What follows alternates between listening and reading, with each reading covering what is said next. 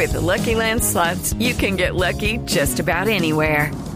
This is your captain speaking. Uh, we've got clear runway and the weather's fine, but we're just going to circle up here a while and uh, get lucky.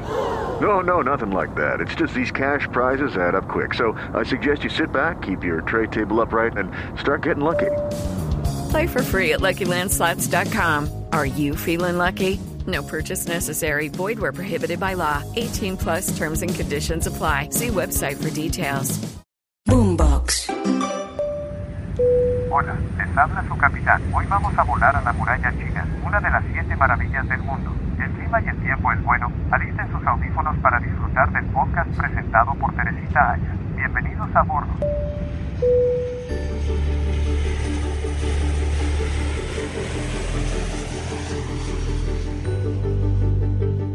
Soy Teresita Aya y los invito a que me acompañen en esta nueva temporada de La historia detrás de la historia. La historia detrás de las siete maravillas modernas del mundo, las siete grandes construcciones del ser humano que todavía nos asombran y nos llenan de magia cuando las recorremos, las visitamos y entendemos de lo que es capaz el ser humano. Una historia maravillosa y para que no se la pierdan, no se les olvide activar las notificaciones en Boombox, Spotify, Apple Podcast y Deezer.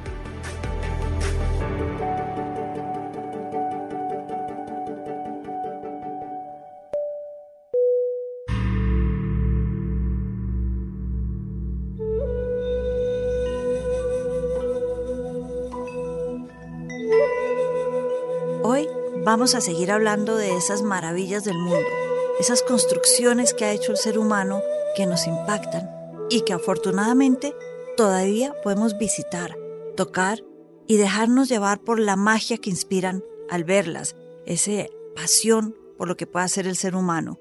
Y vamos a hablar en China de la Gran Muralla. La muralla gigantesca que algunos dicen que se puede ver desde el espacio y sí, sí es cierto que se puede ver desde el espacio, pero no con los ojos. Hay que tener un telescopio cuando uno está en la luna o en el eh, mirador de los cohetes. Hay que verla con un telescopio y mirar a la Tierra con el telescopio y ahí sí podemos ver la Gran Muralla China. ¿Por qué nace esta Gran Muralla? ¿Cuándo se construye? Se construye en el siglo III antes de Cristo.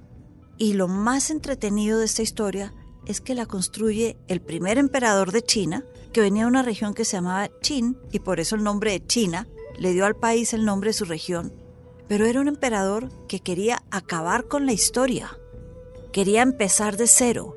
Toda esa tradición china que llevaban años cultivando, Confucio, Confucio es importantísimo para China hoy en día, le genera orden, estructura, respeto, disciplina a los chinos, armonía a través de Lao Tzu. Pues este emperador que se llama Qin Shi Huang llega, unifica el país y de pronto dice voy a acabar con la historia. Queda prohibido leer a Confucio, queda prohibido leer a Lao Tzu, queda prohibido hablar del pasado. Yo voy a hablar de una nueva China. Mi China y el pasado no tiene cabida. Le conoce como el emperador que quiso acabar con la historia de China. Y era un emperador que vivía obsesionado con su vida y con vivir eternamente. Él quería vivir y no morirse nunca, y vivía rodeado de brujos, de magos, de quirománticos que le decían, usted te haga esto, cultive esto, para que viva eternamente. Y uno de ellos un día le dice, Señor, usted no va a vivir eternamente, lo van a matar sus enemigos del norte, esos nómadas que vemos en el norte del país que usted no ha logrado conquistar, la única parte del territorio a la que usted no haya logrado llegar, ellos lo van a matar. Y este señor entra en pánico, a mí no me va a matar nadie, yo voy a vivir eternamente. Y de ahí viene la idea de la muralla china. Me voy a defender de las tribus nómadas del norte, no me van a matar. Voy a construirles una muralla tan imponente que no me van a lograr matar. Y empieza la construcción de la muralla china.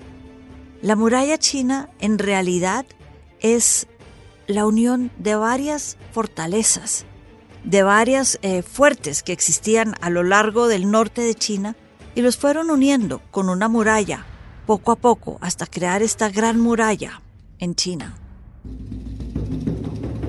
Entonces tenemos la gran muralla china, nace otra vez, ¿por qué nace?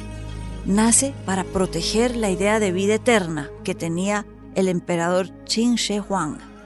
Afortunadamente para China, Qin Shi Huang, su dinastía, solo sobreviven él y su hijo, porque si no, se hubiera acabado la historia de Confucio y Lao Tzu. Y vienen después otras dinastías que también construyeron y agrandaron lo que fue la muralla que había empezado a construir Qin Shi Huang. Empiezan primero los Han. Han es de las dinastías más importantes. El centro de la cultura china se reconoce como cultura de Han. Entonces vienen los Han que durante más de mil años construyen más o menos 10.000 kilómetros de lo que es la muralla china. Una muralla muy importante para ellos. Ellos sí, más que para vivir eternamente, para defenderse de los enemigos, para defenderse de todo lo que venía del norte, los turcos, en fin, grandes enemigos que venían del norte, ellos sí la agrandan y construyen estos 10.000 kilómetros extras para defenderse de estos enemigos, los enemigos del norte. Y cuando uno habla de enemigos y la Gran Muralla, uno no puede dejar de pensar en Genghis Khan. Y no, la muralla no fue construida para acabar con los mongoles y esperar que no los invadieran en China. No, pero sí sirvió para defenderse de los mongoles, aunque les cuento, Genghis Khan logró traspasar la muralla china. Genghis Khan fue de los pocos que logró atravesar por uno de los pasos que tiene la muralla. Son 15 pasos y logró atravesar uno de estos pasos llegando a China y poniendo el imperio mongol en China. Genghis Khan ha sido el único que tuvo éxito en traspasar esa frontera, esa gran muralla. Se preparó por más de cinco años. Atrapó y secuestró a varios militares, los extorsionó, les sacó información, los torturó, todo para entender cómo funcionaba la defensa de China, la muralla y cómo hacía para violar esa defensa y lo logró. Así pudo llegar a China.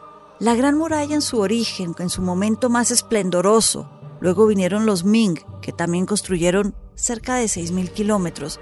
La Gran Muralla entonces en su gran momento tuvo cerca de 21.000 kilómetros. Hoy en día sobreviven 15 pasos, 15 mini fortalezas y cerca de 8.000 kilómetros que podemos visitar y maravillarnos en diferentes climas, en el sol, con la neblina, en invierno, en diferentes momentos, subir, bajar, son fantásticas para visitar. Y nos recuerdan también, si hemos hablado en el primer episodio de la Ruta a la Seda, también la Gran Muralla fue importantísima para el desarrollo de esta Ruta de la Seda por el norte. Protegió, cuando la Ruta de la Seda llegó de Arabia y de Asia Menor a China, protegió a los mercaderes que se escudaban en la muralla y transitaban por la muralla para llegar a Europa. La seda y la gran muralla van entonces de la mano. Es, les cuento para terminar, un símbolo de resistencia, un símbolo de resistencia china, de cultura china, de vamos a seguir para adelante, de somos grandes. Es la estructura más grande construida por el ser humano. Como les decía, se puede ver desde la luna con un telescopio. Se cree que un millón de personas participaron en su construcción. La historia terrible detrás de esta historia es que más de 400.000 de ellas murieron en la construcción. Y no todos los que participaron en la construcción fueron obreros. Algunos fueron esclavos. Remontémonos otra vez a ese primer personaje, al gran Qin Shi Huang, el que quería acabar con la historia. Porque cuando descubría que alguien no le hacía caso y había además guardado libros de Confucio o escritos de Lao Tse, su castigo era la tortura y que trabajaran en la construcción de la muralla. Es decir, no siempre fueron trabajadores, algunos fueron esclavos de este señor que era tan obsesionado con su vida y su vida después de la vida, que para terminar fue el mismo que mandó a construir los guerreros terracota en Xi'an, un ejército que lo iba a cuidar durante toda la eternidad que también sobrevive y perdura, como perdura la Gran Muralla, ícono y símbolo de la resistencia china.